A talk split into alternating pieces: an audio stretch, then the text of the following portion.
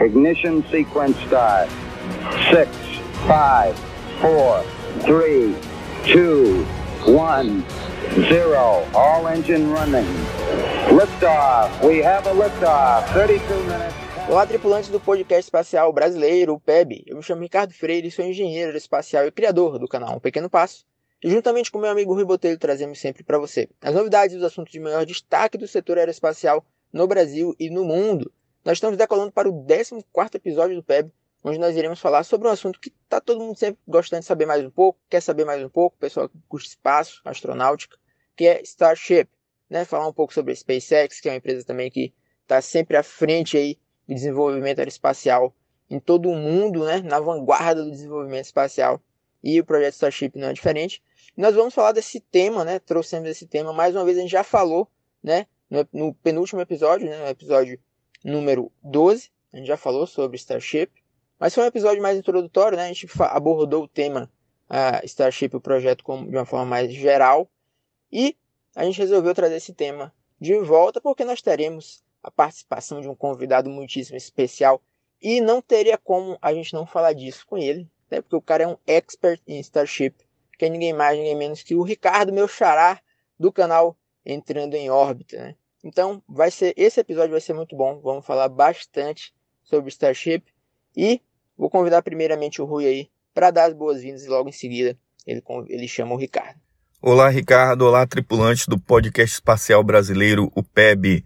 Meu nome é Rui Botelho, sou professor, pesquisador, ex-servidor de carreira da Agência Espacial Brasileira, editor, do blog Brazilian Space e do canal do Brazilian Space no YouTube. E como o Ricardo já anunciou aqui, nós vamos ter mais uma vez aqui a presença de um especialista do Ricardo do canal Entrando em Órbita e como o Ricardo Freire, né? Ser, esse episódio vai ser Ricardo e Ricardo aí, né? Vai lembrar até um pouquinho aquilo que o Galvão Bueno falava, né? Os, os três R's, Ronaldo, é, Romário, Rivaldo, certo? Então vai ter três R's aqui, vai dois Ricardos aqui para a gente não se perder, certo? Então vou ficar falando o tempo todo quando me referir ao meu amigo Ricardo Freire, vou chamar de Ricardo Freire mesmo para a gente não, não se perder aí na conversa.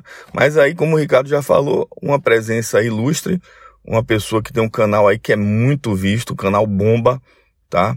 Que é o Entrando em Órbita e o Ricardo sempre trazendo informações no canal dele muito detalhadas, muito precisas e atuais sobre Starship. Então, como a gente já tinha feito um episódio falando sobre Starship, aliás, a gente já tocou Starship várias vezes em alguns episódios, uns toquezinhos aqui, umas informações ali, mas fizemos um episódio realmente específico, né, que foi o 12. É, achamos por bem aprofundar esse conhecimento aqui, essa explanação sobre a, a, o projeto Starship, né? E o Super Heavy, que uma coisa não funciona sem a outra. E é, o Ricardo vai estar aqui com a gente para fazer esse detalhamento, trazer essas informações e tirar algumas dúvidas também, né? Para a gente aqui. Tá ok? Seja bem-vindo, Ricardo, e vamos seguir em frente aí com o nosso podcast para poder a gente passar a maior quantidade de informação possível, bater um papo bem legal falando sobre esse tema interessantíssimo que é Starship. Segue aí, pessoal. Oi, pessoal. Eu sou o Ricardo. É um enorme prazer e satisfação estar aqui fazendo parte dessa edição do Podcast Espacial Brasileiro. Para quem ainda não me conhece, né, eu sou o criador e host do canal Entrando em Órbita no YouTube. O meu canal fala sobre astronáutica e exploração espacial, é, mas ele tem uma proposta um pouco diferente, né, que é de tentar aprofundar nos detalhes técnicos né, dos diversos temas que eu abordo nos meus vídeos.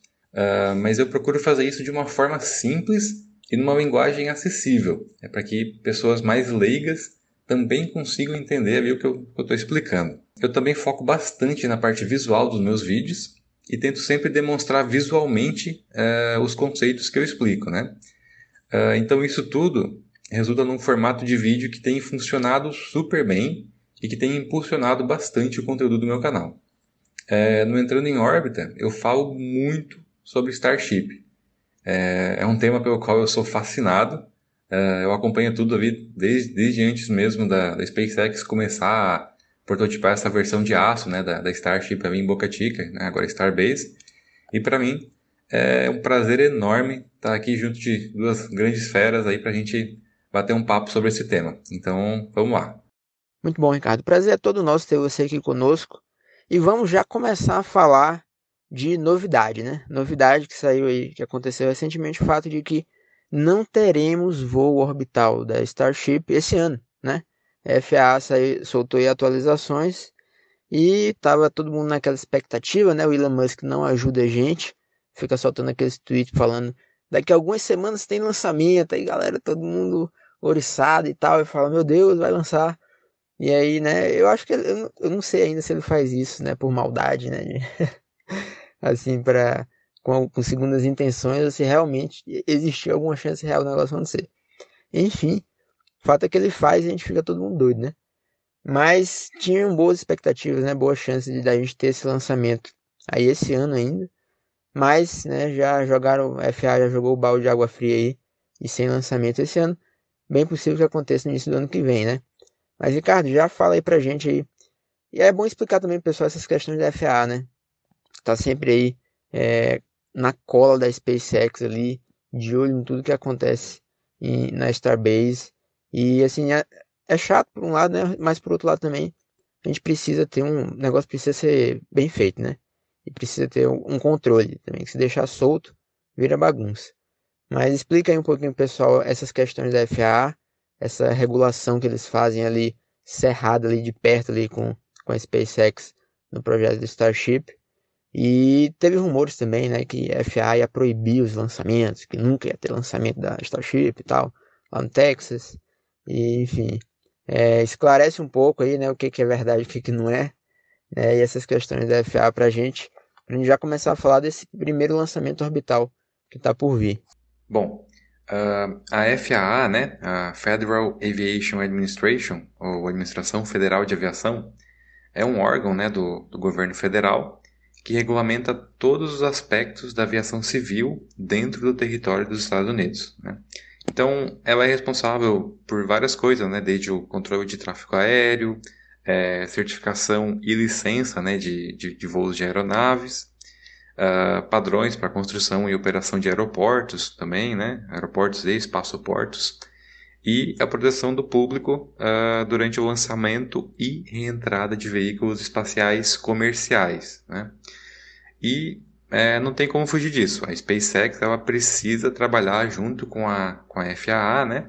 Se ela quer fazer o lançamento de qualquer coisa dentro do, do solo americano, né? É, a agência é, é, soberana ali dentro do território e a SpaceX precisa trabalhar junto com ela, senão ela não, não consegue autorização para fazer nada, né? Uh, então, e, e, isso já é, um, já é um trabalho que vem sendo feito uh, né, quatro mãos ali, né, SpaceX e FAA. Uh, por exemplo, uh, todo, todo teste estático que é conduzido ali em, em Boca Chica, né, Starbase, uh, ele precisa é, da autorização da FAA. A SpaceX tem que passar vários dados para eles, né, ah, qual é o, o propelente que vai ser colocado nos tanques, qual que vai ser o volume de propelente que vai ser carregado porque uhum. é, a FAA precisa saber qual que é o potencial de risco daquele teste em específico, né? Ah, eles fazem os cálculos, né? Tanto propelente desse tipo aqui, é, tal temperatura, pode gerar uma, uma explosão de tamanho X, né? Então eles uh, têm todos esses dados para justamente proteger uh, o público que, né, que uh, mora ali na área ou que tem acesso àquela área, né? Mas o principal trabalho né, que, que vem sendo feito uh, ao longo de já, já alguns anos, né, e que é o que, que vai impedir né, do, voo, do voo orbital ser conduzido ainda nesse ano, é o que eles chamam de Environmental Assessment, né, é avaliação de impacto ambiental. É, esse é um, esse é um, um exemplo de algo que o, o, o público, fã, assim, mais fã da SpaceX, né, torce um pouco, torce um pouco o nariz, né, acha ruim, né, de, de, tá, de eles estarem fazendo isso, né, mas é, essa avaliação de impacto ambiental, ela é muito importante, porque ela garante, né, a segurança de quem mora ali perto, e também uh, ela reduz é, e, pre, e, e, prever né, ações que, por parte da SpaceX para com, compensar todo o impacto ambiental que as instalações e as operações que vão ser conduzidas ali na área vão causar. Né? É, um lançamento de um, de um qualquer foguete né, gera uma quantidade muito grande de barulho e envolve um risco ali né, de uma explosão, então é, tem que ser um local que tem um certo isolamento né, de, de residências e de uh, qualquer, quaisquer instalações né, que possam ser danificadas ali perto. Uh, tem também a questão do acesso à praia, né? Uh, o complexo de lançamento ali em Boca Chica ele fica uh, do ladinho né, da praia de Boca Chica. É uma, uma praia pública e as pessoas vão ali para curtir, para né, tomar uma cervejinha na beira da praia, né? Quem não gosta. E a operação constante da SpaceX ali, fazendo testes, né, logo em seguida fazendo, conduzindo lançamentos, uh, vai restringir né, o acesso do público que do, público local, né, que já mora ali há, há, muito tempo, de acessar essa praia, né? Então isso tudo tem que ser colocado é, em evidência, né? Então é, esse processo né, de, de, avaliação de impacto ambiental ele é, ele é lento por natureza né, e bastante burocrático. Né? Então ele tem várias etapas. É, a etapa mais recente foi uma etapa que foi aberta para opiniões do público. Né? Então uh, foram várias noites em que pessoas podiam opinar né, a favor ou contra, né, dizer por que, que são a favor, por que, que são contra. E, e, é um processo que ele precisa ser feito, né? Ele, ele precisa ser feito dessa forma. E não tem como fugir disso. Então, por mais que o, que o Elon faça uma pressão ali no Twitter, né? Às vezes chamando a, a FAA de lenta e etc. Mas ele, sabe muito bem que não tem como, como fugir de estar tá fazendo esse, esse, passando por esse processo, né? Porque é, é pro, pro interesse comum de, de todos os envolvidos, né? E daí ainda sobre esse assunto, né, tem dois, dois pontos assim que são bem, bem interessantes de, de a gente estar tá discutindo aqui.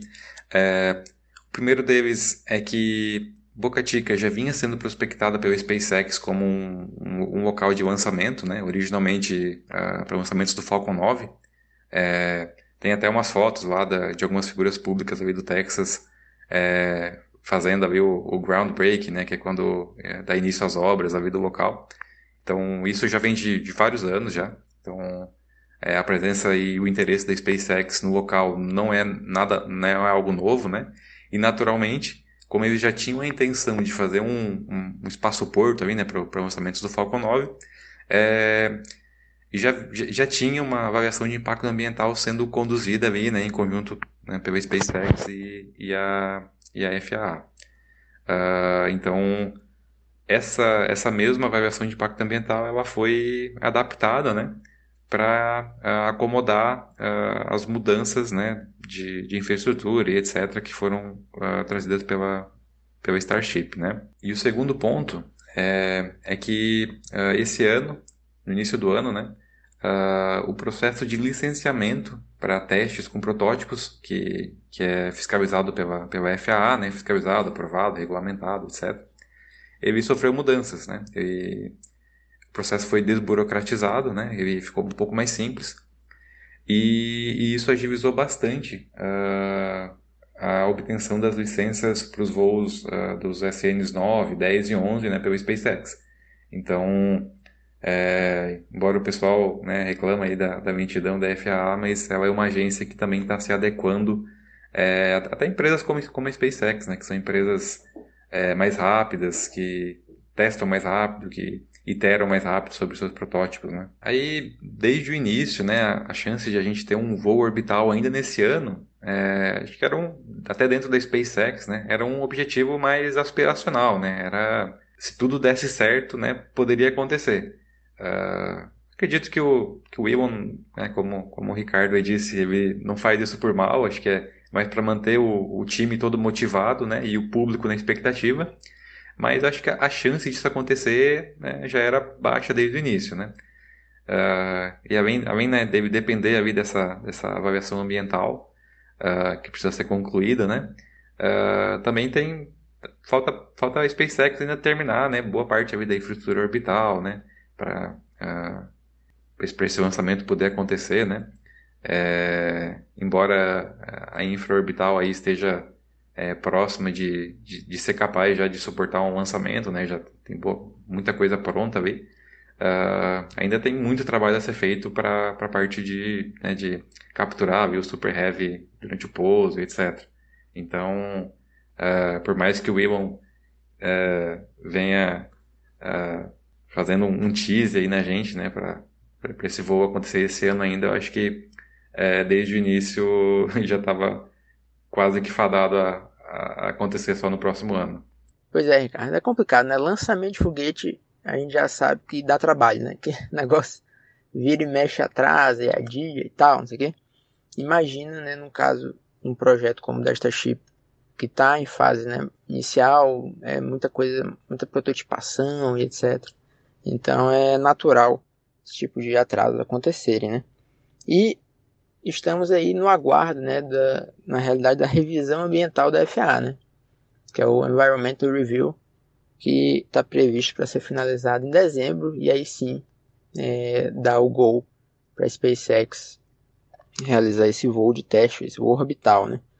E assim, o próprio Elon Musk ele deu uma entrevista, né, falando que provavelmente aconteceria em janeiro. Na própria entrevista ele já falou que talvez aconteça em fevereiro.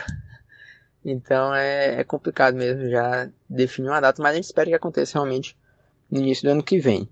E esse vai ser o primeiro voo orbital, né? Então qual é a ideia? Eles vão lançar a Starship e vão colocar ela em órbita, mas ela não vai finalizar a órbita, né? Ela não vai, digamos assim, fazer uma órbita completa. Na realidade, o que vai acontecer vai ser isso. Ela, antes de finalizar a órbita, ela já vai reentrar, né? O principal objetivo é avaliar a reentrada da, da, da Starship. Então, é, também não, não faz muito sentido ficar deixando ela em órbita, né? É, muito tempo por enquanto. E, e aí ela vai, antes de fechar a órbita, ela já vai reentrar e vai cair ali no Oceano Pacífico, né? Próximo de uma, de uma ilha ali do Havaí. E aí, certamente, aí o pessoal da SpaceX é, deve tentar recuperar. Não sei na verdade, né? Inclusive se o Ricardo depois é, tiver mais detalhes aí de como serão os procedimentos desse voo de teste, vai ser interessante a gente trazer isso aí. E, e vamos ver, né, como é que vai ser isso aí, como é que vai ser esse voo. Rui, fala aí é, as expectativas aí para esse voo, tu acha que sai mesmo até fevereiro ou não? Beleza, Ricardo. Beleza, Ricardo Freire. É, exatamente como o Ricardo nos explicou aí, é, a importância e como o funcionamento, como é o funcionamento da FAA. Antes de eu fazer aqui os meus comentários e apresentar aqui minha perspectiva sobre o futuro voo da, da Starship, né, o voo de testes dele, é, a gente cabe lembrar também, né, pessoal, que é, a FAA entrou em xeque aí nos últimos três anos, né, entrou numa situação é, ruim é, não por um problema envolvendo a questão espacial, né, o, as licenças para testes e voos espaciais, mas ainda sob a jurisdição da FAA, o problema que teve no 737 MAX, né, o 737 MAX da, da Boeing, né, e os desastres que aconteceram, né, por causa de um processo que foi mais acelerado para aprovação do e validação das rotinas de controle de atitude do nariz, do, do isso tudo automatizados, né, computadorizados do 737 MAX,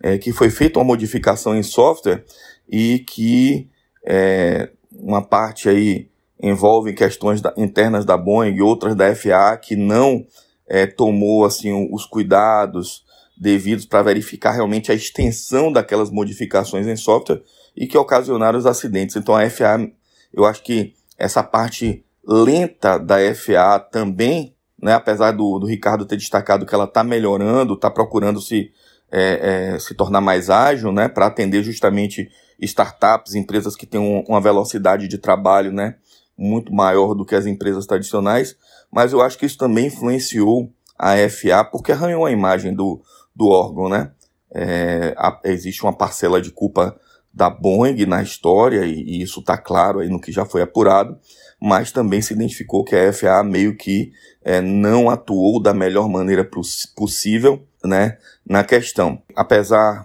da, disso não ter nada a ver, são, são situações né, e, e esferas de competências diferentes aí, no caso de testes para foguetes, né, para área espacial, na, na, na FAA, são segmentos, são áreas é, diferentes, mas eu acho que isso, de qualquer sorte, não só para a SpaceX, mas para provavelmente todo mundo, isso teve reflexo na revisão da própria FAA dos seus procedimentos de controle, de compliance e tudo isso mais. É, mas voltando à questão que interessa, que é a área espacial, fiz só esse overview para poder também os nossos ouvintes é, lembrarem que as coisas não são soltas, né? E, e a FAA não é só para a área espacial, ela regulamenta também tudo que envolve a aeronáutica, né? Nos Estados Unidos.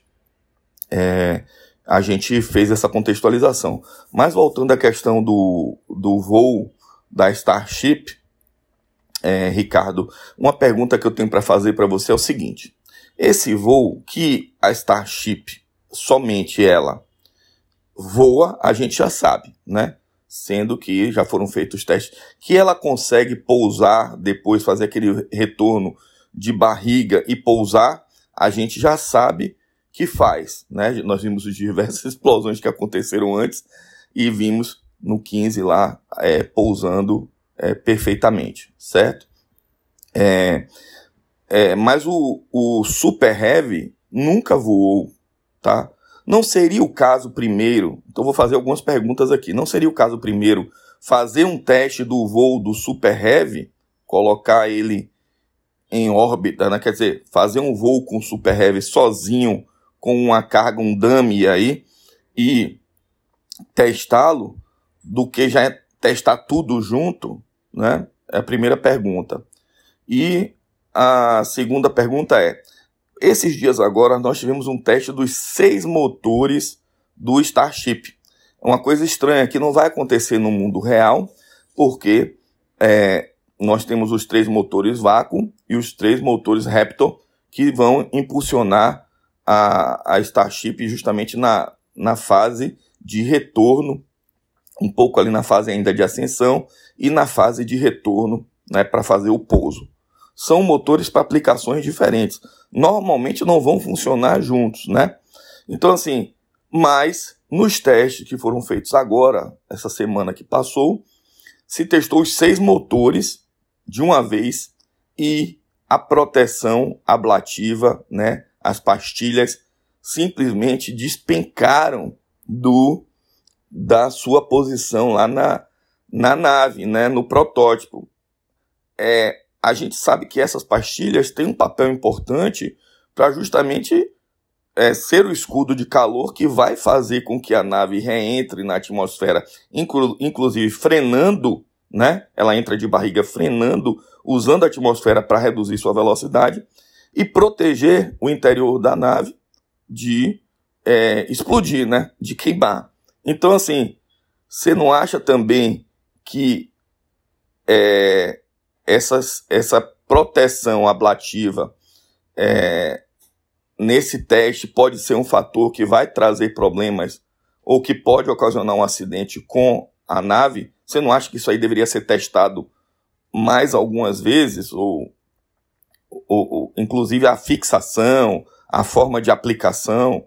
Me diga aí, Ricardo, o que é que você acha disso? Antes de responder as, as, duas perguntas né, sobre o voo orbital da Starship, é, eu achei bacana o, o, o, teu comentário sobre a FAA. Né? Uh, ela já vinha né, passando por bastante desconfiança depois que aconteceu aqueles dois, uh, aqueles dois acidentes né, com aqueles uh, voos do, do, do, Boeing 737 MAX. Né? E isso aconteceu porque né, a, a FAA já tinha uma relação de várias décadas com a Boeing, né, de estar tá certificando é, novas aeronaves, novas versões de aeronaves já existentes. E essa relação de várias décadas deixou eles um tanto complacentes, né? Eles acabaram confiando muito né, no, no, no que a Boeing fazia e afrouxaram bastante o processo regulatório, até deixaram em vários, uh, em vários momentos até a, a Boeing fazer uma autocertificação, né? Então não tinha alguém da FAA lá olhando é, com bastante atenção é, o que, que eles estavam modificando né, na aeronave e tal. Então, é, isso acabou gerando essa situação toda. É, e a Boeing, é, já há vários anos, já vinha tendo assim, problemas internos, né? É, principalmente porque ela vinha colocando né, o, o, lucro aí na frente da segurança das suas aeronaves né, e dos futuros passageiros que, que elas iriam transportar. Né? Então, é, é, um problema, mas uh, acho que não, não, não é um problema que existe no setor aeroespacial, né, na relação da FAA com o setor aeroespacial. Não existe ainda, né? Mas é bom que essa presença regulatória se mantenha e, e seja feita com, com bastante escrutínio, que seja, que, tem, que seja realmente bem separado, né, as responsabilidades é, de, de, cada, de cada parte envolvida, né. Então, agora, é, respondendo as duas perguntas, né? Uh, então, a primeira, uh, se seria interessante para a SpaceX fazer um voo do Super Heavy é, sozinho, né? Ali, né? Sem, sem uma Starship acima, ou só com um dummy, né? Um simulador de massa, ali, alguma coisa, antes de fazer esse voo integrado. Bom, é, eu acho que isso faria sentido uh, se o cenário fosse diferente. O que, que eu quero dizer com isso? Se fosse o primeiro foguete da SpaceX, né, ou não tivesse muita experiência, uh, ou então se a Starship, né, uh, me referindo ao segundo estágio, né, porque acaba ficando um pouco confuso, porque é, o veículo completo ele é chamado Starship e o segundo estágio também é Starship, né, então muitas vezes fica confuso, mas eu me refiro ao segundo estágio, né. Então, se o segundo estágio fosse muito caro para ser produzido, né, usasse materiais muito exóticos, né, fosse tivesse um, um custo elevado de em termos financeiros e também de tempo né, para a SpaceX produzir, é, eu acho que isso poderia justificar a redução no risco né, de fazer esse voo integrado pela primeira vez. É, mas não é o caso. Né? A SpaceX já opera um propulsor similar há vários anos. Né? O primeiro estágio do Falcon 9, ele, embora menor e né, até bastante diferente, mas ainda assim ele tem diversas características que o Super Heavy também tem, né? É um, um propulsor multimotor, né? Uh, então, a SpaceX, ela tem um know-how invejável né, nesse assunto. Então, dá para ela se apoiar nesse know-how todo para arriscar, né? Fazer já o voo integrado de cara. Testar o Super Heavy sozinho, é, eu entendo que não agrega tanto valor para o programa. É, né, se, fosse, se, se, fosse feito um, esses, esses testes uh, mais passo a passo, né, é, eu acho que ia demorar mais para as coisas andarem e seria uma abordagem mais estilo Blue Origin, né, é, seguindo lá o, o moto deles, né, passo a passo, ferozmente, né, pela Team Ferociter. Outro ponto também é que enquanto uh, a torre de lançamento não tiver uh, com o mecanismo de, de capturar né, o, o propulsor durante o pouso funcionando, né? Cada teste desses é, vai resultar na perda de 29 motores Raptor, né? E a gente sabe que hoje uh, os motores são o principal gargalo que a SpaceX tem para conseguir produzir um veículo completo, né? Então são 29 motores no Super Heavy e mais é, seis motores, né? Três é, atmosféricos e três uh, otimizados para operação no vácuo na, no segundo estágio. Né? Então, é, se ela fosse fazer um teste desses, seriam 29 motores jogados fora. Né? É, então, resumindo, é, fazer o primeiro voo já integrado pode dar errado? Pode, pode dar errado. Mas eu acredito que a SpaceX está bastante confiante nessa estratégia e ela está ciente do risco, né? E com certeza ela colocou na balança né, a, a relação entre o risco e a recompensa, né? Então, Sim, você tem o risco de perder o veículo, o veículo todo, incluindo né, o segundo estágio, mas ao mesmo tempo, né, se der certo, a recompensa é bem alta, porque já vai ser possível testar o Super Heavy e né, a Starship uh, né, desempenhando o papel de segundo estágio e fazendo a, a inserção orbital né, e tudo isso. Agora, a segunda pergunta né, sobre uh, o sistema de proteção térmica da Starship, né, uh, referente a esse, esse teste estático, né, que aconteceu recentemente aí, que né, quebrou várias das, das pastilhas ali, se a SpaceX não deveria é, testar melhor, né? É, bom, uh, primeiro só uma, uma pequena correção, né? O, o, escudo de calor da Starship ele não é ablativo, né? O, só só para contextualizar, assim, o ablativo é um material que ele vai se decompondo com o calor, né? E essa decomposição ela expele gases que vão criando uma camada protetora entre o escudo, escudo de calor, né? E o plasma superaquecido na frente da espaçonave, né? Então ele é um, um, um tipo de escudo de calor que ele não é reutilizável, né? Ele com o tempo e com a exposição a, uma fonte de calor ele vai se decompondo, vai perdendo massa, né? Para ele é, fazer o controle da temperatura. É, então o, o, TPS, né, o sistema de proteção térmica da Starship, ele não é ablativo, né? Ele é, ele é mais similar ao que foi usado no ônibus espacial. Então é um material refratário. É, material refratário ele tem um ponto de fusão muito alto, então não é fácil de do calor derreter esse material e ele tem baixa condutividade térmica, né? Então ele não conduz o calor uh, ah, para a parte interna ali da, da espaçonave. É, embora esses materiais tenham essas características muito uh, úteis né, para servir como escudo de calor, uh, como tudo na vida, né, tem o um lado ruim. Né? Eles são materiais muito quebradiços, é, são materiais frágeis, né, eles podem ser danificados com muita facilidade, e eles também são difíceis de serem fabricados em tamanhos grandes. Né? Então, tanto na Starship como uh, aconteceu com o ônibus espacial, é, é, é preciso usar né, placas, ali, pastilhas de tamanho menor para é, superar essas, essas dificuldades, né? É, e daí a principal característica do TPS da Starship né, é manter o calor no exterior da espaçonave, né? Não deixar o calor ser conduzido para o interior, né? E daí né, uh, aquecer ali o, o aço da, da, da da Starship, né? Que é também a parede do tanque de combustível e, e causar problemas, né? Então, respondendo à pergunta, é, primeiro, uh, a gente tem que entender que essa é a primeira versão das placas e também do método de fixação. Né? Então, a gente, a gente já conhece já como que a SpaceX trabalha, né? eles iteram bastante nos, nos designs, né? e o escudo de calor ainda está na primeira versão, e também ele ainda não foi testado, né? Uh, os únicos testes e os únicos dados que a SpaceX tem é do comportamento dele durante os testes estáticos, né? Uh, mas o teste real mesmo é ele ser testado durante uma reentrada, né? Então, a partir dos dados desse teste, é que a SpaceX vai poder decidir se o design atual é, atende a necessidade, se ele precisa ser modificado, se ele precisa jogar, jogar ele fora e fazer algo completamente novo, né? Então, ainda está pendente é, essa coleta de dados. Né? Uh, é, com relação a esse teste uh, estático com os seis motores né, que, que foi feito, uh, vale lembrar que o teste foi conduzido com a Starship presa na plataforma suborbital, né?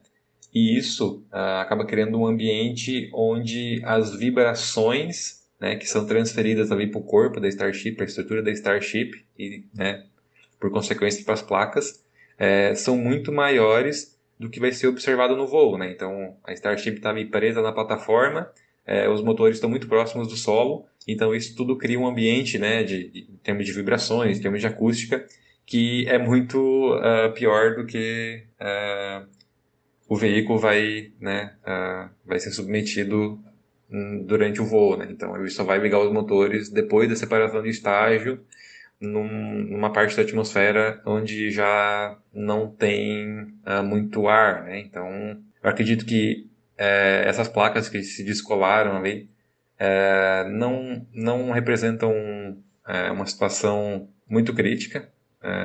e enquanto isso estiver acontecendo em solo, né, tá, tá tudo bem ainda. É, então, eu acredito que a verdadeira prova do design do escudo de calor é, vai acontecer durante o voo integrado, né? Então, isso também é mais um motivo para ele acontecer o quanto antes, né? É, já pegando ali um gancho da primeira pergunta.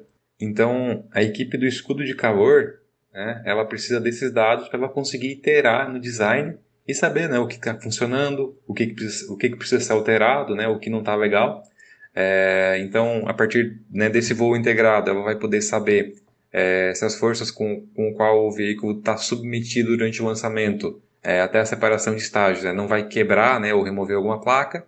E também ela vai poder ter dados né, do comportamento do TPS como um todo durante a reentrada. Então, isso tudo é essencial e vai ser realmente o verdadeiro teste do, do escudo de calor. Né? Então, a partir daí, é, a SpaceX vai poder saber o que fazer para melhorar ele e deixar ele é, adequado uh, é, para o perfil de voo né, da Starship e para as missões futuras.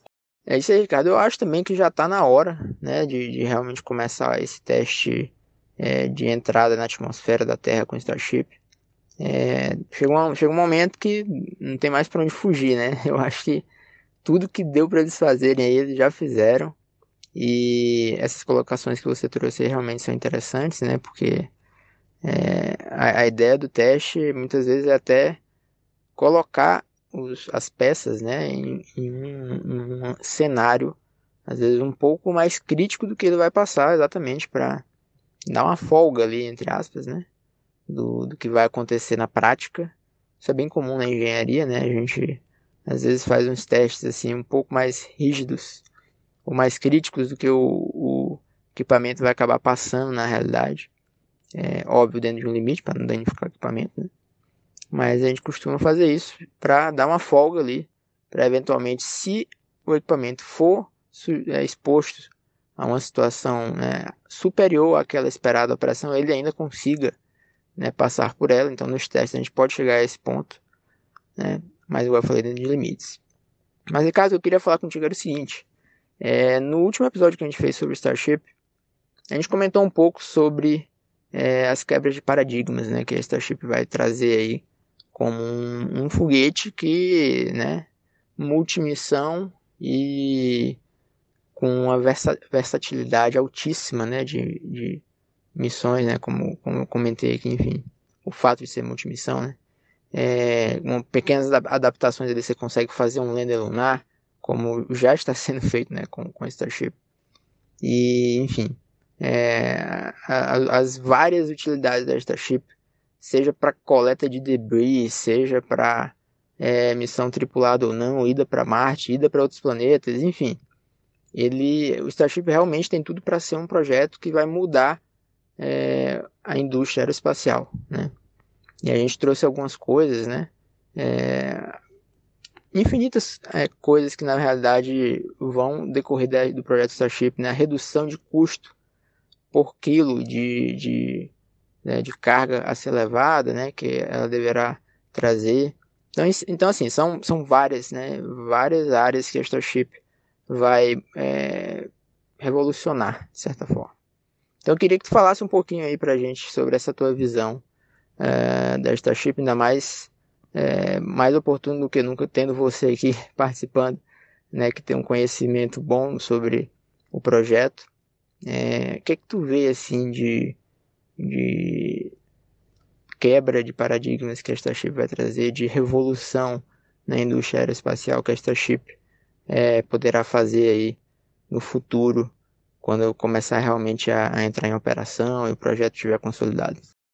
Então, Ricardo, a Starship, né, ela é um verdadeiro game changer, né? É, ela vem para mudar completamente as regras do jogo. E isso já é algo que, que a SpaceX já iniciou, né, com, com o Falcon 9, né? Uh, então, Falcon 9, um veículo aí de, ele já chegou abalando o mercado, né? É um veículo com custo muito mais baixo do que, o, do que a competição, um veículo parcialmente reutilizável, né? É, mas da Starship, né, ela vai muito além. E talvez, assim, o, o que eu acho mais curioso disso tudo é que é, praticamente todos os foguetes de nova geração que estão estão ou em desenvolvimento ou em fase de projeto, né? Eles são projetados para competir com o Falcon 9, né? E esse pessoal parece ignorar que a Starship existe, né? Uh, e eu acho isso muito curioso, porque é, o Falcon 9, ok, ele é, o, ele é o foguete operacional da SpaceX hoje, ele é o, o, baseline da, da indústria, né, em termos de, de custo confiabilidade, etc. Mas quando a Starship entrar em operação, uh, o Falcon 9 vai ser aposentado, né? E, e ok, a Starship ainda não é um foguete orbital, né? Ainda ela não não conseguiu atingir a órbita ainda, mas eu, eu creio que isso é apenas questão de tempo, né? Isso vai acontecer provavelmente aí 2022. Então, é, eu acho bastante curioso essas empresas estarem projetando algo para competir com um foguete que vai ser aposentado muito em breve, né? É, então, bem, bem interessante assim a, a, a, pergunta, né? É, quais são os paradigmas, né, que a, que a Starship quebra, né? Uh, são vários, são uma série de paradigmas que ela, que ela vem quebrando, né? É, e, e, que com certeza vai, vai virar de cabeça para baixo aí a, a indústria aeroespacial.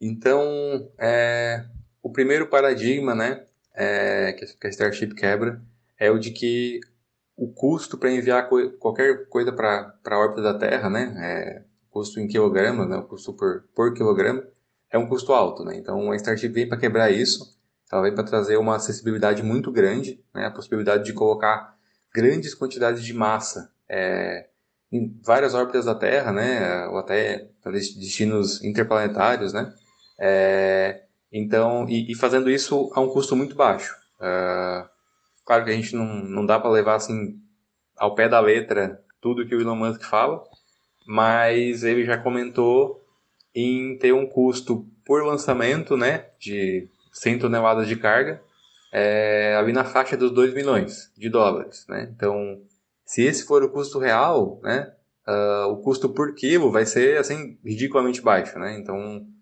é, eu, né, no lugar de qualquer qualquer empresa que compete com a SpaceX estaria muito preocupado com isso. Uh, então, esse é o primeiro, né? Uh, o segundo paradigma que a, que a Starship quebra é que é, é algo bastante usado né, na indústria aeroespacial, é algo tido como verdade e, e aplicado, né? Que é o de usar sempre os materiais mais leves possíveis, né? É, o problema disso é que geralmente esses materiais eles são bastante caros, é, difíceis de produzir e demorados, né?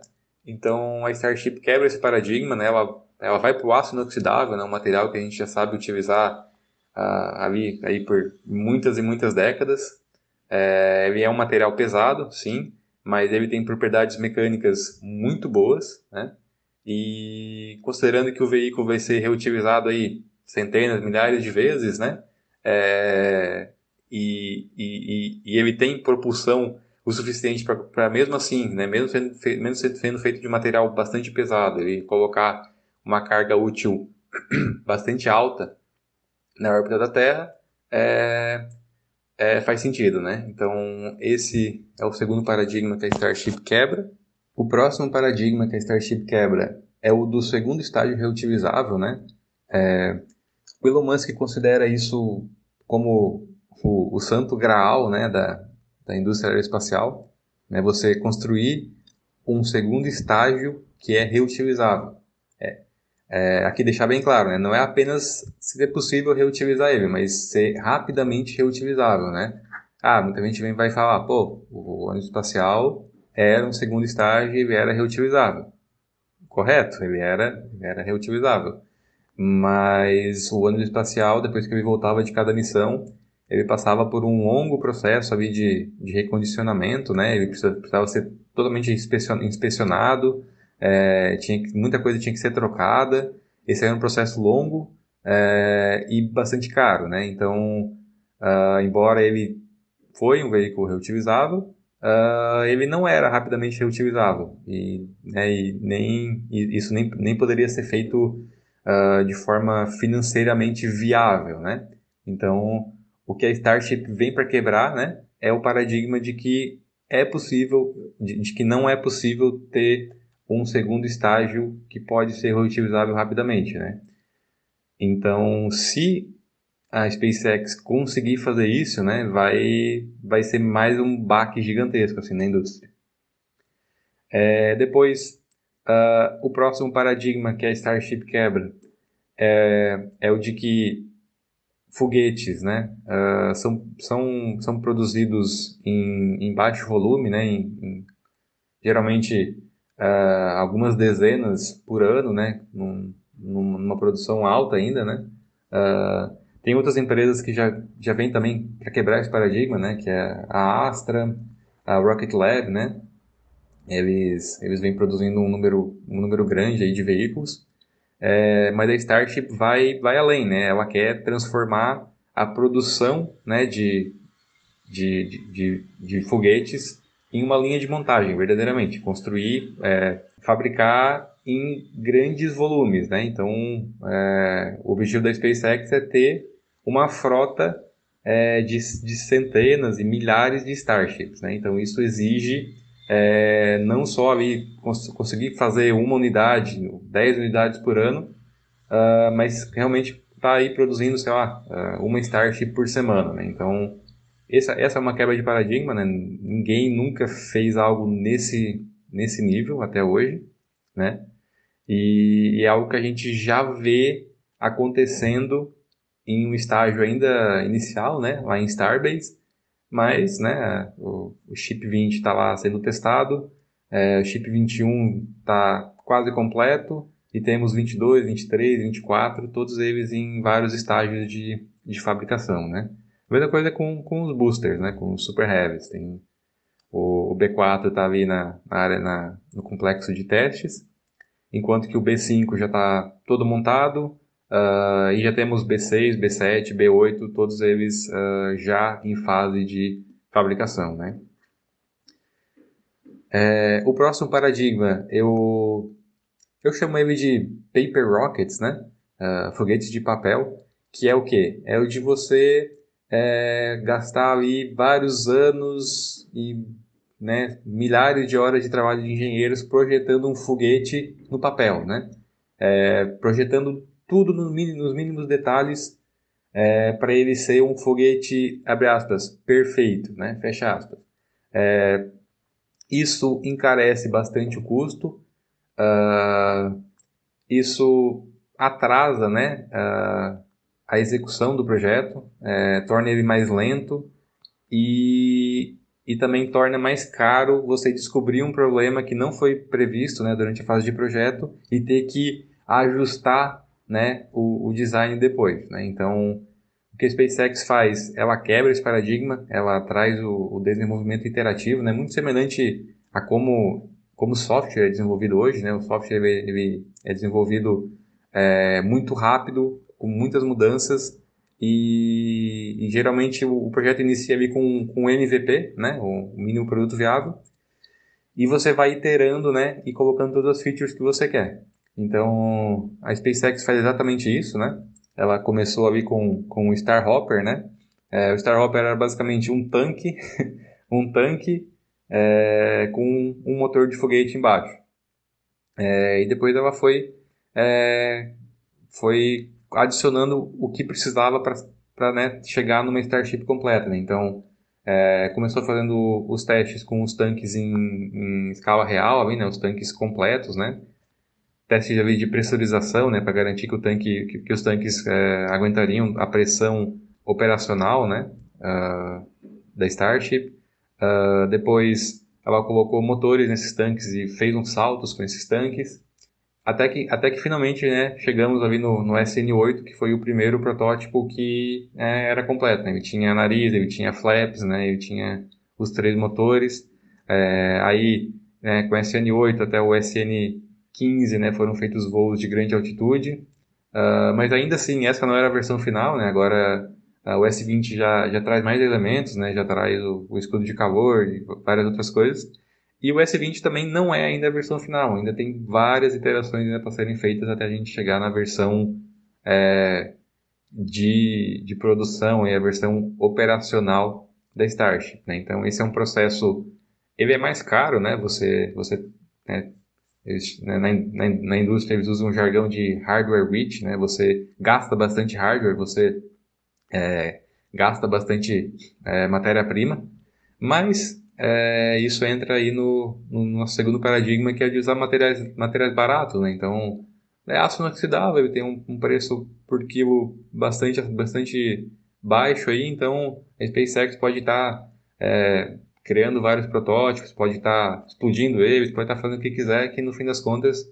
é, o custo em termos de material não é tão alto, né? É, então esse é um, esse é um, um processo que, que tem funcionado muito bem é, para o programa da Starship. Tem, tem mais alguns também. Uh, o, o, próximo é, é o paradigma é, de que o foguete precisa carregar com ele durante todo o voo tudo o que ele vai precisar é, durante toda a missão, né? incluindo em missões, uh, missões onde o foguete é recuperado, né? enfim. Uh, ou seja, ah, o foguete precisa pousar, então ele precisa carregar as pernas de pouso com ele. É, a SpaceX, é, isso também né, entrando no, no, paradigma anterior né, do desenvolvimento interativo, né, é algo que a SpaceX mudou a, ao longo do projeto, né, então é o que ela chama de estágio zero. Né, então, é, ok, o, o, o, foguete precisa pousar, mas ele precisa carregar as pernas de pouso durante todo o voo, né? São, as pernas de pouso é um, é um sistema complexo, é um sistema que pode introduzir falhas no, na recuperação do, do veículo, e é um sistema bastante pesado, né? É, o foguete precisa carregar esse, esse sistema com ele durante todo o voo, é, falando aqui né, em missões aqui na Terra, né?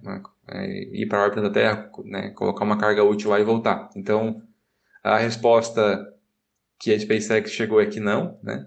Ele não precisa. Se você tem um, um sistema no chão que é capaz de, de auxiliar o foguete no pouso, é, você tira a massa do foguete e aumenta a carga útil dele, né? E ao mesmo tempo, é, no chão não existe limite de massa para esse sistema, né? No, no, no, foguete vai ter o sistema, a perna de pouso, as pernas de pouso, né? teriam que ser um sistema leve, um sistema com margens menores, né? No chão você pode gastar a massa que você quiser ali para desenvolver o sistema mais robusto possível, que não existe essa penalidade, né? Ali no chão, o, a, né, vamos ver a torre de lançamento, né? A torre de lançamento de integração, ela não, não vai a lugar nenhum, né? Então ela pode ter o peso que ela quiser e isso não interfere, né? Na, nas propriedades do foguete. E, e acho que por último, também é um paradigma bastante antigo aí que vem usado, vem, vem, sendo, vem sendo usado pela indústria aí desde o, desde, desde o início, né? De, desde o, ah, o Saturno 5 já fazia isso, né? Que é o paradigma de que o foguete tem que sair do chão carregando exa exatamente tudo o que ele precisa para a missão inteira, né? É... A SpaceX muda isso, né? Uh, com um reabastecimento em órbita, né? Então uh, a Starship ela não vai precisar sair do chão carregando todo o combustível que, que ela vai usar durante toda a missão, porque ela vai poder estacionar na órbita da Terra e reabastecer os tanques, né? Então, isso, esse, isso é algo que é um pré-requisito assim, para a Starship ser bem sucedida, né?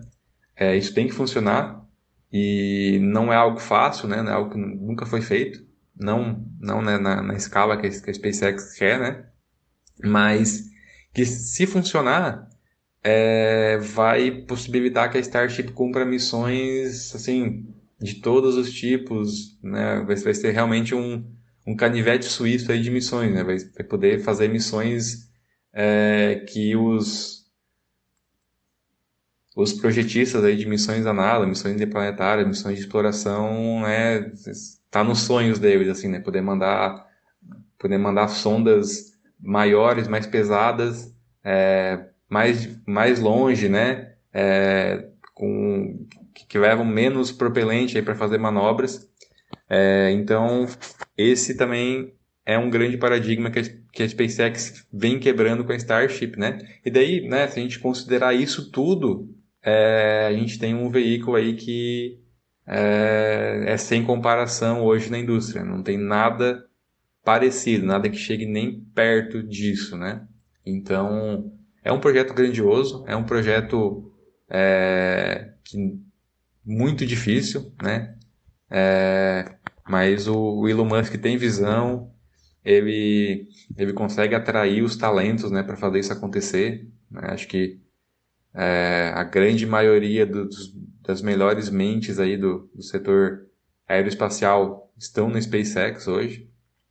E, e a gente torce né, para que dê certo, porque é, a gente está precisando de inovação no setor, a gente está é, precisando, tá precisando de algo como a Starship né, para alavancar aí muita coisa legal que, que vai acontecer nas próximas décadas. Né? Para isso dar certo, né? Então a SpaceX tem grandes desafios né, que ela precisa superar. É, ela está num território desconhecido em várias áreas, né? É, então, por exemplo, tem o, o, o, problema do Raptor, né? O, o, Raptor, ele precisa ser um motor muito confiável, né? Ele precisa ser um motor é, com um nível de reusabilidade uh, nunca alcançado até hoje, né? então, ele, ele usa um, um um ciclo de combustão bastante complexo, né? O Full Flow Stage Combustion, né? Uh, é um ciclo complexo, mas que foi escolhido justamente para reusabilidade, né? Já que uh, a temperatura ali na, nas turbinas da turbobomba é mais baixa do que, por exemplo, num, do que num ciclo de, de combustão em estágios, né? Mas foi, foi uma escolha feita pensando na reusabilidade. É, ele precisa ser capaz de ser ligado, né, de, de, de, sofrer ignição ali centenas de milhares de vezes e ele precisa, né, ele, ele usa materiais avançados, aí ligas de metais avançados, mas ele, essas ligas precisam suportar a operação num nível de pressão o mais alto da indústria, de qualquer motor já produzido até hoje, né, 300 bares aí, 300 atmosferas. Então, ele é uma peça de hardware que precisa chegar num nível de maturidade e de uh, confiabilidade muito alto para é, tornar o, o, projeto da Starship um sucesso. Né? É, outro desafio é, é, a reusabilidade rápida. Né? É, a Starship ela não vai ter sucesso se é, depois de uma missão ela voltar para o Sol e ela precisar de muita manutenção, de muito reparo ali. Né? Isso é, faz com que cada veículo da frota tenha um, um downtime, ali, né, um tempo de espera é, entre missões muito alto e também aumenta o custo, né? Então, talvez aquele, aquela visão né, do Elon Musk de, de uma Starship pousando ali, sendo reabastecida e já decolando de novo, talvez isso é, não aconteça tão cedo, mas é nesse, é nesse nível, né, nessa velocidade que, que a SpaceX precisa chegar para Starship ser um sucesso. Né?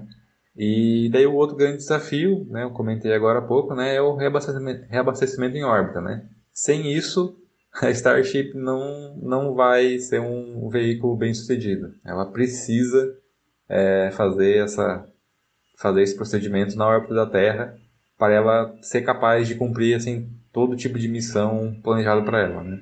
Muito legal, Ricardo. Seu posicionamento aí, os destaques que você fez é, alguns pontos até que a gente tocou também, e aí é bom ouvir a opinião sua, que é a questão desse processo de desenvolvimento incremental evolutivo, né, que a, a SpaceX tem no desenvolvimento dos seus protótipos sistemas e que a gente falou também no, no nosso no nosso episódio também sobre Starship.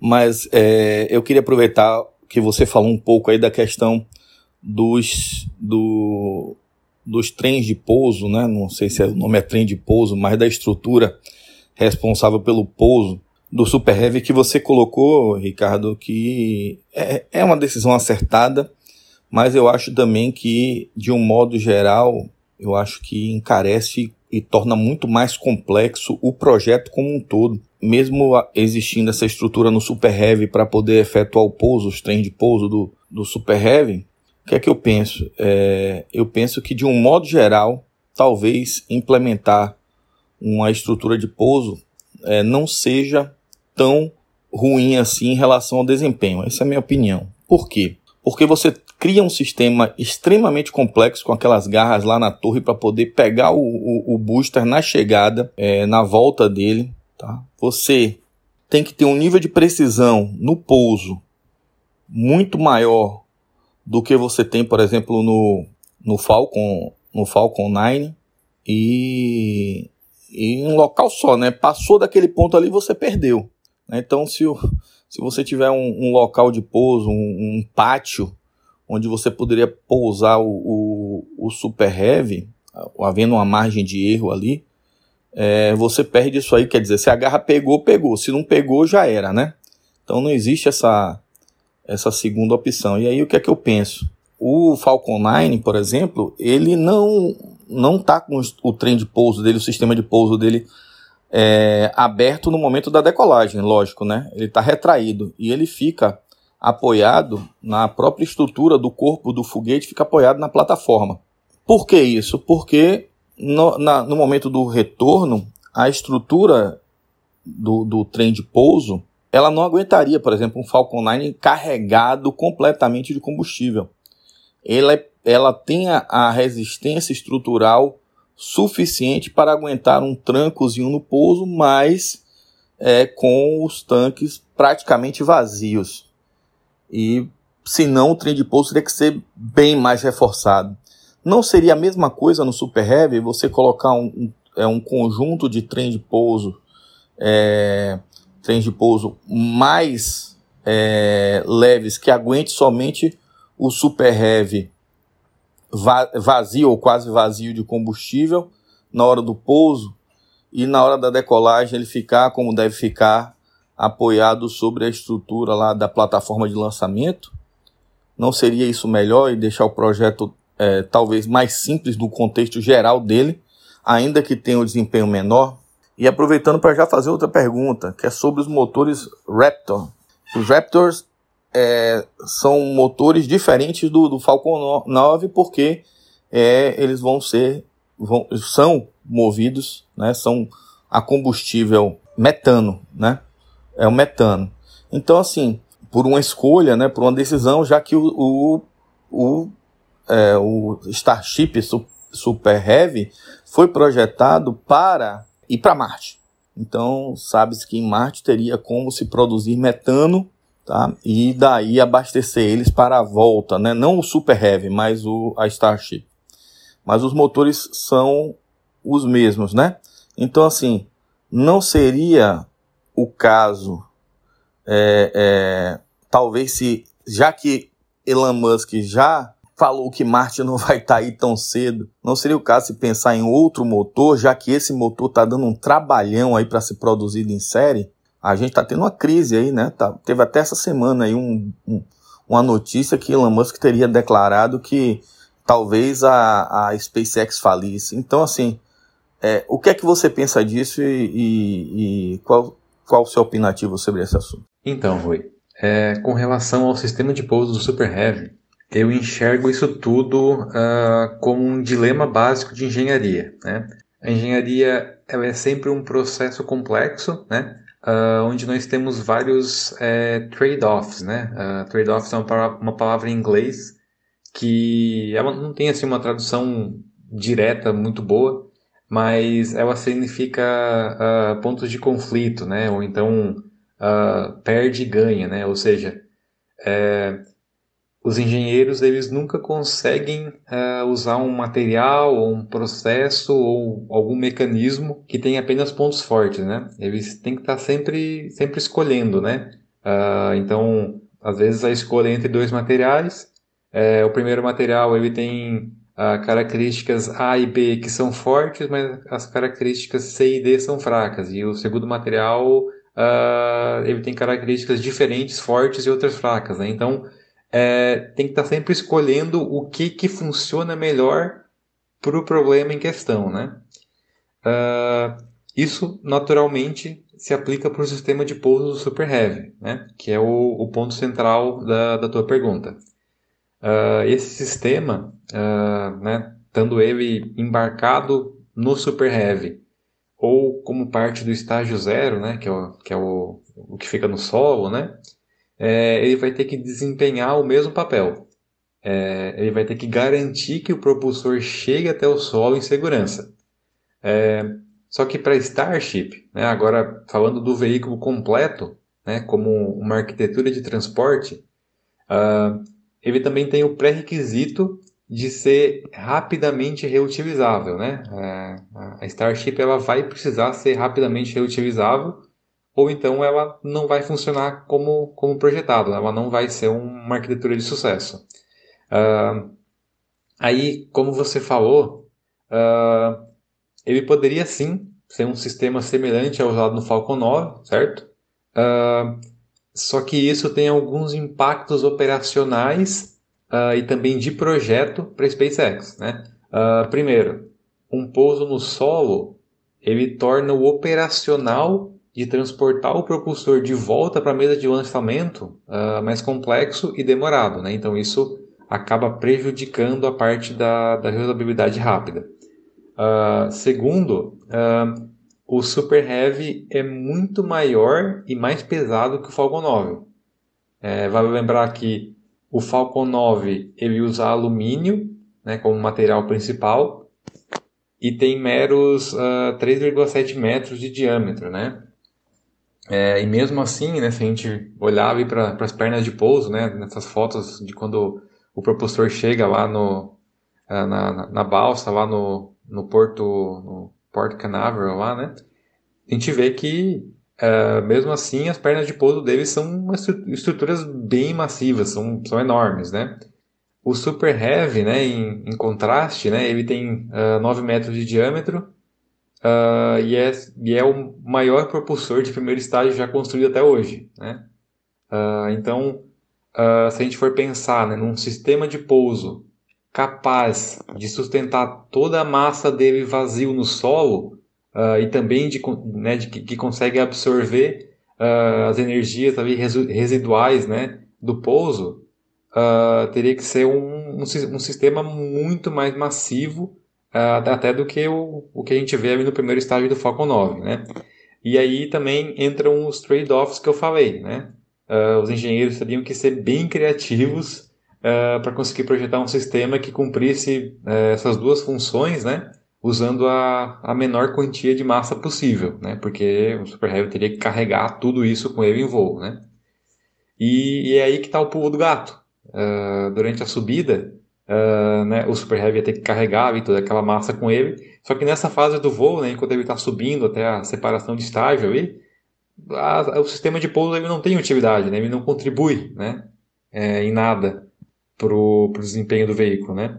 Uh, e daí ali, como, como Super Heavy é o primeiro estágio, né, o impacto na performance do veículo como um todo, né, do veículo Starship, né, uh, seria um impacto ainda maior. Né?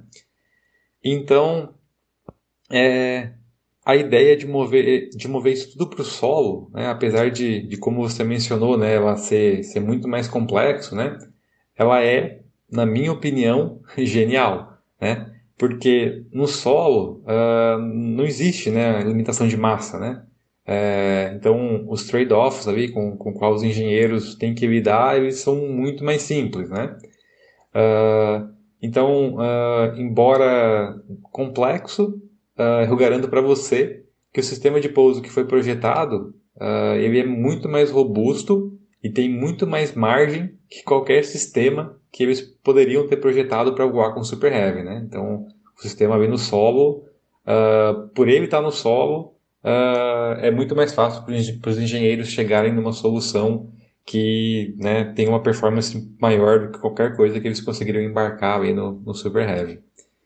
É, e a questão da precisão do pouso, né, eu sinceramente não vejo como um problema, né, porque quem acompanha aí os lançamentos do Falcon 9, né, deve ter reparado ali que nos últimos, sei lá, 30 pousos, uh, o primeiro estágio ele fica sempre ali no centro do alvo da balsa autônoma, né, e além disso, né, o sistema ali que vai capturar o Super Heavy, né, que, tá, que fica lá na, na, na torre de integração e lançamento, ele também vai ter amplitude de movimento lateral, né? Então, uh, ele vai ser capaz de, de compensar, né? Caso o, o, pouso do Super Heavy tenha alguma imprecisão, né? Então, uh, ah, para terminar, é, vale lembrar também que o Super Heavy ele só é necessário aqui na Terra, né? Porque a nossa gravidade, densidade atmosférica e tal, ela dificulta bastante o acesso à órbita, né? Então, aqui, aqui na Terra, a gente precisa ali, de um propulsor de primeiro estágio bem, bem, bem, bem uh, performático, né? É, a Starship, né, ela vai eventualmente ali precisar de, de perna de pouso para ela pousar em outros corpos celestes, né? Não tem como fugir disso. Mas para o Super Heavy, a gente não, não precisa, ele não precisa carregar perna de pouso com ele, né? Ele só vai, ele só, só é necessário aqui na Terra, né? Então, resumindo, é, eu vejo bastante mérito na proposta da SpaceX.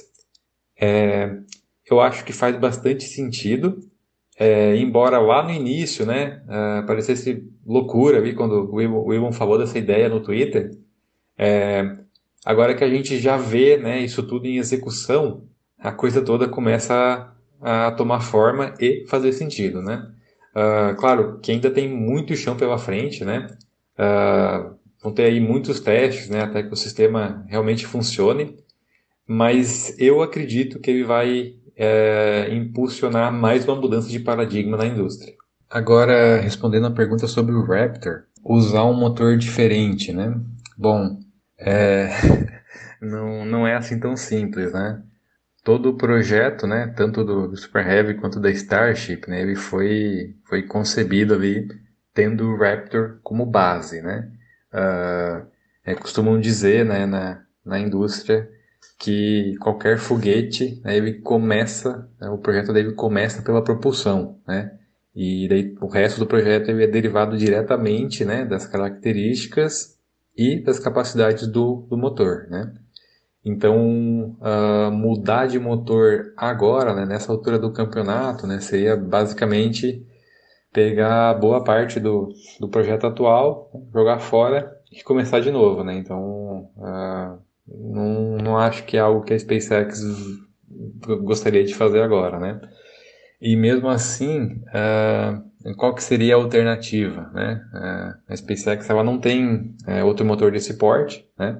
O, o, Merlin ele não tem performance suficiente, né, para para impulsionar né, um veículo da proporção da Starship, né? E ele também não faz sentido, né? Ele usa um, uma combinação de propelente ali diferente e que não, não funciona, né, para o objetivo da Starship, né, operar em Marte, enfim, outros, outros corpos celestes. E também qualquer projeto de, de desenvolvimento de um, de um motor de foguete, ele é um projeto que ele vai consumir ali alguns anos, né? Não é impossível você desenvolver um motor novo uh, num espaço de tempo curto. Então, uh, eu, eu acho também que, que vale relembrar né, quais são uh, os principais objetivos que a SpaceX tinha quando ela projetou o Raptor. Né? O Raptor ele começou o desenvolvimento já, acredito que ali por 2015, 2016, né? ele já está em desenvolvimento há muitos anos. Né?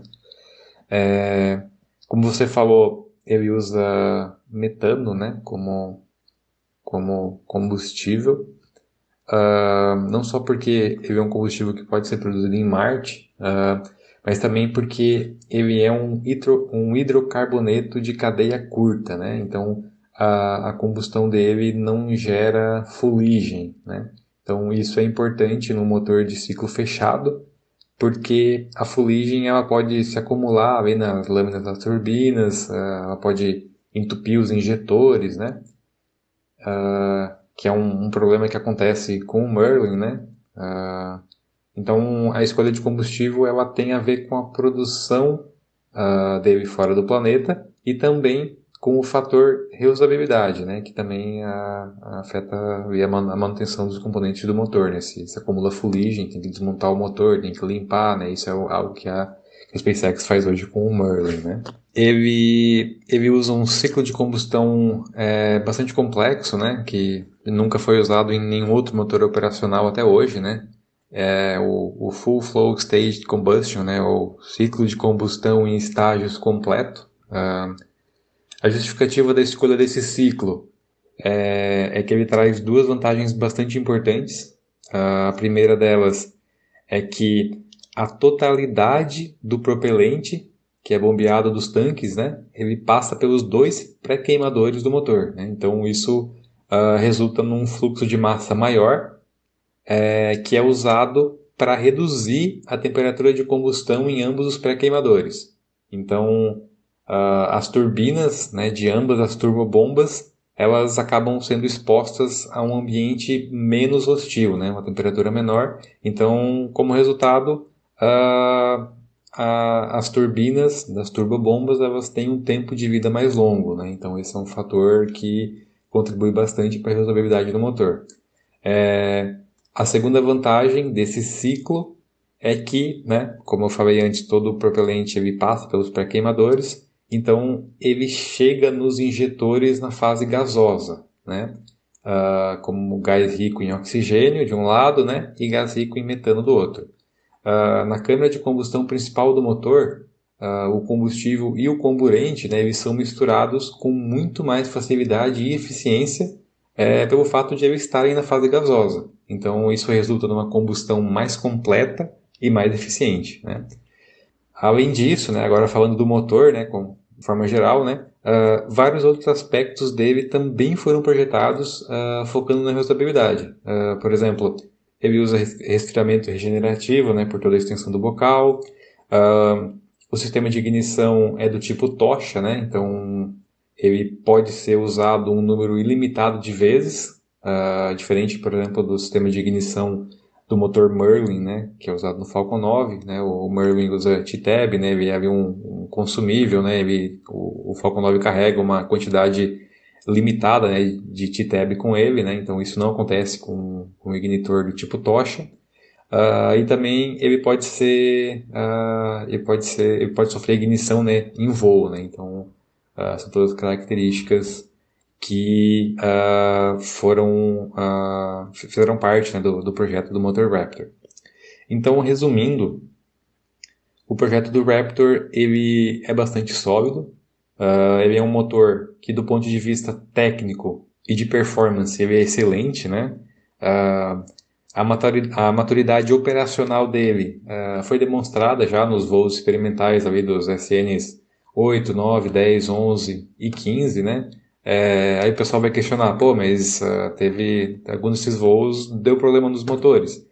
É, mais ou menos, né? Primeiro que era um, era um número de série bastante uh, iniciais ali dos Raptors em alguns desses voos e boa parte dos problemas que aconteceram nesses voos uh, a galera atribui ali para o Raptor, mas boa parte foi no sistema de distribuição de propelente para o Raptor, né? O Raptor em si desempenhou normal, né? Mas daí se a pressão no tanque secundário não, não foi capaz de suprir combustível e, e, e comburente para o motor, não é culpa do motor, né? É, e, e, além disso, né, a, a SpaceX a, também já testou ele, né, o, o Raptor, né, a, operando com pressões na câmara de combustão principal ali na casa dos 330 bares, né, que é muito além da pressão nominal de operação, né, a operação, a pressão normal, né, do, nominal, né, de operação dele é, são 300 bares, né? Então a, a SpaceX já conseguiu testar ele uh, muito acima desse valor, né? Então é, isso tudo demonstra que o, o, Raptor é um projeto bem, bem, bem bacana mesmo. Uh, porém, né? Uh, o ponto fraco do Raptor, pelo menos do, do Raptor 1, né? Que é a versão, a versão atual aí que a gente, a gente vê em Starbase e tal, é em uma área que geralmente uh, não é nem considerada ou, ou, sequer avaliada né, em outros projetos de motor, que é justamente o custo e a facilidade de produção. Né? Uh, o Raptor não é como ali, o, o, o RS-25, ali, o motor principal do, do ônibus espacial, né, que ele tem um custo ali de, na casa dos, se não me engano, são 100 milhões de dólares né, cada unidade, e ele é um motor produzido quase que artesanalmente, né? o Raptor ele precisa ser produzido em grande volume, né? Então é essa parte que está dando bastante dor de cabeça para a SpaceX. Eu, né, particularmente, acho um completo exagero, né, esse papo de que, que o Raptor pode levar a SpaceX à falência, né? É, eu acho que, que foi mais uma, uma retórica ali que o, que o Elon usou para motivar a equipe, né, a, a, colocar o trem de volta ali nos trilhos. E eu acredito que o Elon, ele tem bagagem necessária para estar tá colocando a casa em ordem depois de, de, tudo que ele passou com a Tesla, né? Já sofreu bastante aí com, com montagem de linha de produção uh, na Tesla, né? Então ele está mais do que preparado para lidar com esse, com esse problema. Também não podemos esquecer que o foco agora, o foco agora da SpaceX é o Raptor 2, né? A segunda versão do motor Raptor. Uh, a gente nem viu ainda essa versão, né? A gente nem, nem, nem viu ainda como que ela se parece. Uh, mas ela é uma versão uh, bastante simplificada do Raptor, e que promete né, uh, ser mais fácil e barata de ser fabricada. A gente sabe que o Raptor 2 já está passando pelos testes de qualificação em McGregor uh, e logo uh, acredito que a gente vai ver ali os primeiros números de série chegando em Starbase. Então eu sou time Raptor, acredito que é um motor fantástico e que, como tudo na SpaceX, né, ele ele também, também, também sofre iterações, também sofre mudanças, né? ele está em constante evolução. É, a gente não pode se basear nossas, as nossas uh, críticas e as nossas conclusões só no Raptor 1, tem que esperar a versão uh, final aí do motor, né, para a gente estar tá falando alguma coisa. Então, eu acredito que ele vai ser um, um motor de bastante sucesso. Muito bom, viu, Ricardo? Realmente é uma verdadeira aula sobre Starship e Raptor, né? Como a gente já esperava. E é o seguinte, é, a questão da SpaceX falir, né, cara? Eu também acho que é um exagero. O Elon Musk já passou por muito perrengue eles vão dar um jeito aqui no, nessa situação, né? E, e assim, o Elon Musk meio que ele funciona nesse modo operante aí, né? Tipo, o cara ele sempre leva as coisas ao limite, né? Mas é, eu acho que ele se arrisca de forma relativamente consciente, né? Difícil saber até onde que é um, um risco consciente, né? Mas enfim. Mas ele, como você falou, já passou por muitas situações críticas e deve achar um jeito aí de, de contornar essa daí. Com certeza, Ricardo.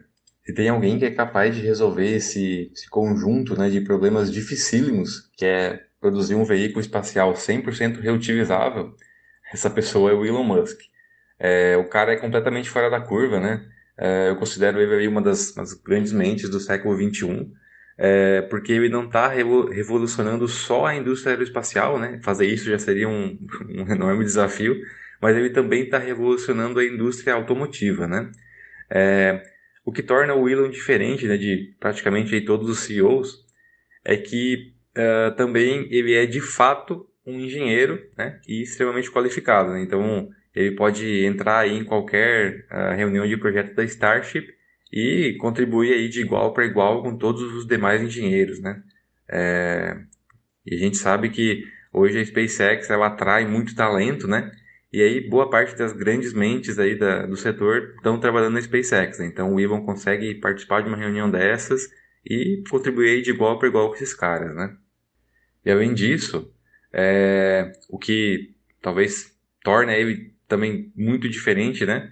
É que ele dá liberdade para que, que os engenheiros pensem fora da caixinha, né? Uh, quem viu a entrevista que o Elon deu para o Tim Dodge lá em Starbase em agosto, é, deve lembrar dos cinco itens né, que guiam o processo de design da SpaceX. Né? O primeiro deles, não, o primeiro da lista, o que tem a maior prioridade, é o de questionar a existência de qualquer requisito do projeto. É, não importando né, se, se esse requisito foi criado pelo próprio Elon ou se foi criado por alguém né, que todo mundo é, respeita né, e admira. Né? Porque é nesse item né, que, que muitas pessoas caem numa armadilha é, bastante perigosa, que é também um, um viés cognitivo, né? Que é de aceitar algo uh, como verdade, como uma verdade imutável, né? Só porque foi alguém que, que eles consideram superior, né? Talvez intelectualmente, que disse ou que fez daquele jeito, né? Uh, Para explicar melhor, né? Esse, esse, esse conceito, né? É, a gente pode usar o exemplo uh, das aletas de grade do Super Heavy, né? Uh, todo mundo esperava que elas iam ser igual às do, iguais aos do Falcon 9, né? Uh, ou seja, durante o lançamento elas ficariam dobradas ali junto ao corpo do, do propulsor, né? E só seriam abertas uh, depois da separação do estágio, né? Enquanto ele estivesse ali na, na fase de, de, de, de coasting ali, né? Para fazer o, o, retorno, né? Pois então, aí algum engenheiro teve a liberdade, né? De questionar de questionar isso, né? Ah, por que, que, é feito desse jeito, né? Por que, que as, as aletas precisam ter um mecanismo adicional que permite uh, dobrar e abrir elas, né?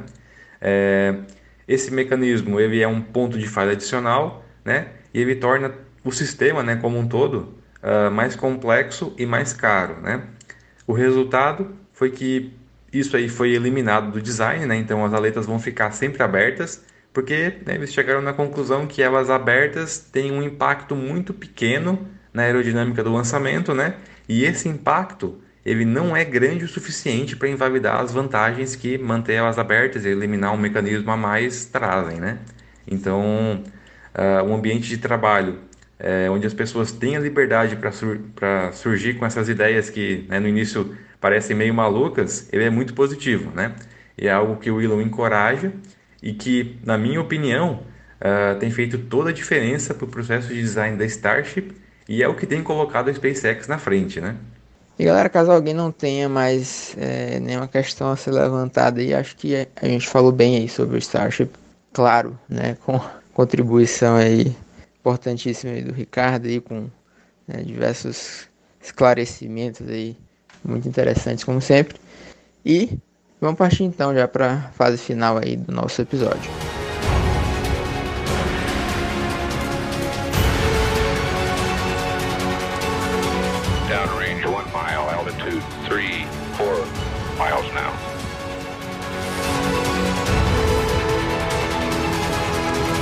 Muito bem, então para finalizar aí nosso episódio, né, pro, explicando por que pro Ricardo, geralmente a gente faz um balanço aí lançamentos e etc no final. Esse a gente está gravando, tô, a gente está finalizando essa gravação no dia 31 de dezembro, né, então é um episódio que se estendeu aí um pouco mais do que o normal. E, enfim, não, não vou listar aqui tudo que teve lançamento nesses últimos meses, que vai ser muita coisa. E também não vai ter retrospectiva esse ano, né? A princípio. E aí, pra gente só dar um, um fechamento aí, né? É, algumas coisas que eu queria destacar foi a China, né? Finalizou o ano com 55 lançamentos, né? Muito lançamento chinês. Os caras não, não tiram o pé do acelerador mesmo lá na China. E a SpaceX, né? Que tinha uma expectativa de 48 lançamentos esse ano, né? Não atingiu a meta, né? Fizeram apenas, entre aspas, né? 31 lançamentos de foguetes, que foi um novo recorde de lançamento em um ano da SpaceX. Né? Então é realmente um, um grande feito para uma empresa. Né? Você pega a China, né? um país, 55 lançamentos. Aí você imagina só uma empresa fazer 31. Realmente a SpaceX está tá num nível muito fora da curva do mundo, né? E tivemos lançamentos de missões importantes, né? Tivemos aí a missão DART da NASA, a Lucy, e tivemos o inacreditável James Webb, que foi lançado, né? Então foi um, um lançamento aí realmente incrível, anos e anos de espera e finalmente aconteceu e deu tudo certo, né? E também tivemos aí os lançamentos de turismo espacial que começaram a, que aconteceram, né? E principalmente aí da Blue Origin, que está conseguindo um ritmo bom. E eu acho que esse ano de 2021 foi bem produtivo aí no setor espacial, apesar das dificuldades que a gente sabe que continuamos tendo, né? Por causa da pandemia, né? Tá melhorando, graças a Deus aí com vacina e tal, mas que não foi um ano fácil, né? E mas tivemos aí grandes grandes missões, grandes lançamentos acontecendo e com certeza aí temos tudo aí para ter um 2022 incrível no setor aeroespacial. Ricardo, muitíssimo obrigado agora aqui agradecendo formalmente a sua participação e nessa parte final. É, sua participação, a contribuição aqui foi incrível, né, como eu falei, como eu comentei que a gente já esperava. E realmente muito obrigado, tudo de bom para você nesse ano de 2022 aí, com muitas conquistas, com muitas realizações, né, profissionais no meio de divulgação, onde você estiver, familiar, etc. Parabéns pelo casamento aí. Pra quem não sabe, Ricardo casou. E sucesso aí pra você, cara. Muito obrigado. E obrigado também aí, Rui, né? Grande companheiro aí de gravações de podcasts aí do PEB ao longo aí de mais um ano que a gente conseguiu aí. Aos trancos e barrancos em alguns momentos aí, não, Rui. Mas a gente vai aqui fazendo o que a gente consegue. Valeu, Rui. Ricardo, também vale lembrar é, que essa métrica né, de número de lançamentos uh, ela, ela, muitas vezes não conta a história completa, né? É, o número de lançamentos individuais é importante, claro, uh, mas talvez mais importante ainda é a massa útil total que é colocada em órbita, né? É, a maioria dos lançamentos da SpaceX nesse ano, eles, eles foram uh, do Falcon 9, né, em, em, missões Starlink, né, que geralmente ali carregam entre 12 e 15 toneladas, né? É, já os lançamentos da, da Agência Espacial Chinesa, né, eles são um pouco mais variados ali, e se concentram, em, em se concentram mais em cargas com menos massa, né? Uh, eu separei aqui né, o, os, os, dados compilados pela, pela Bryce Space Tech, né, uh, com as estatísticas né, dos, dos três primeiros trimestres do ano em relação aos lançamentos orbitais. Né? E, claro, falta ainda do, do quarto trimestre, né, que eles só vão liberar em janeiro, mas nos três primeiros trimestres, uh, a SpaceX colocou 272 toneladas de massa em órbita, a Agência Espacial Chinesa 130 toneladas, né? E ali em terceiro lugar a Roscosmos, né? A Agência Espacial Russa aí, com 60 toneladas, né? Então, esses números eles mostram, né, que embora a SpaceX tenha tenha lançado menos vezes no ano, né? Uh, ela conseguiu colocar mais que o dobro de massa em órbita da Terra. Claro, considerando os três primeiros trimestres, né? mas acho que uh, a Agência Espacial Chinesa não, não conseguiu reverter esse, essa desvantagem aí no, no último trimestre, né? É isso aí, Ricardo, nosso convidado. É isso aí, Ricardo Freire, meu parceiro. Chegamos ao final de mais um podcast espacial brasileiro.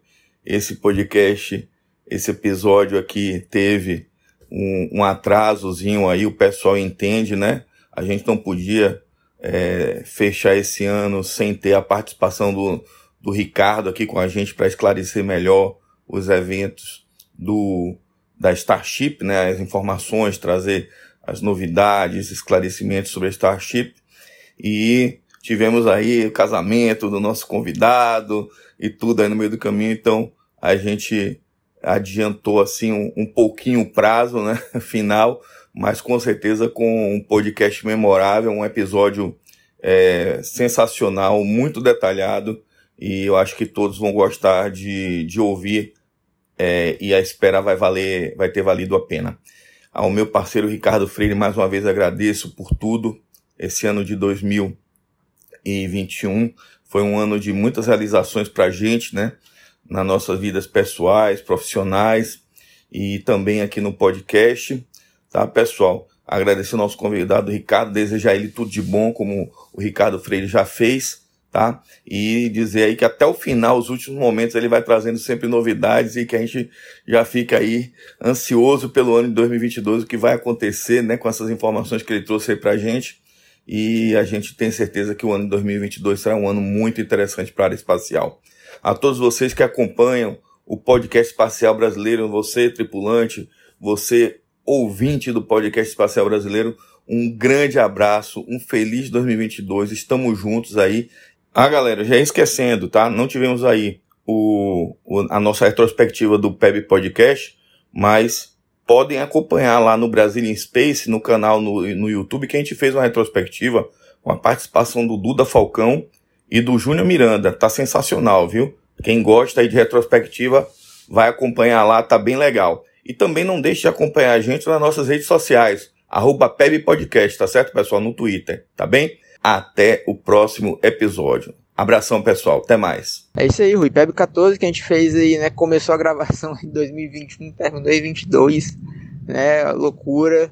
Mas é isso mesmo, né? Alguns percalços aí pelo caminho. Mas eu acho que o mais importante realmente é a gente ir até o final, né? Concluir o negócio. E mais importante de tudo isso é o conteúdo que, né, que a gente trouxe aí com a participação muitíssimo especial do Ricardo entrando em órbita que contribuiu bastante e trouxe muita coisa, muita informação boa. E eu acho que é isso que importa, é isso que o nosso ouvinte quer, né? É ter acesso a esse conteúdo, né? Que é algo que é difícil de achar, né? E a gente conseguiu trazer, apesar dos contratempos, né? E é isso aí, finalizando então aí esse conjunto de episódios 2021/22, né? Início de 22. É, vamos gravar ainda o episódio. Vai vir mais episódio esse ano. E esse foi o formato que a gente conseguiu, né? Eu e o Rui encontramos aí pra gente produzir esse conteúdo. E o pessoal tá acompanhando, o pessoal assiste, o pessoal é, dá o feedback e tal. Então a gente gosta bastante de todo o apoio que a gente recebe de todo mundo. E é isso aí, finalizamos o episódio. Nos encontramos no próximo podcast espacial brasileiro. Até a próxima.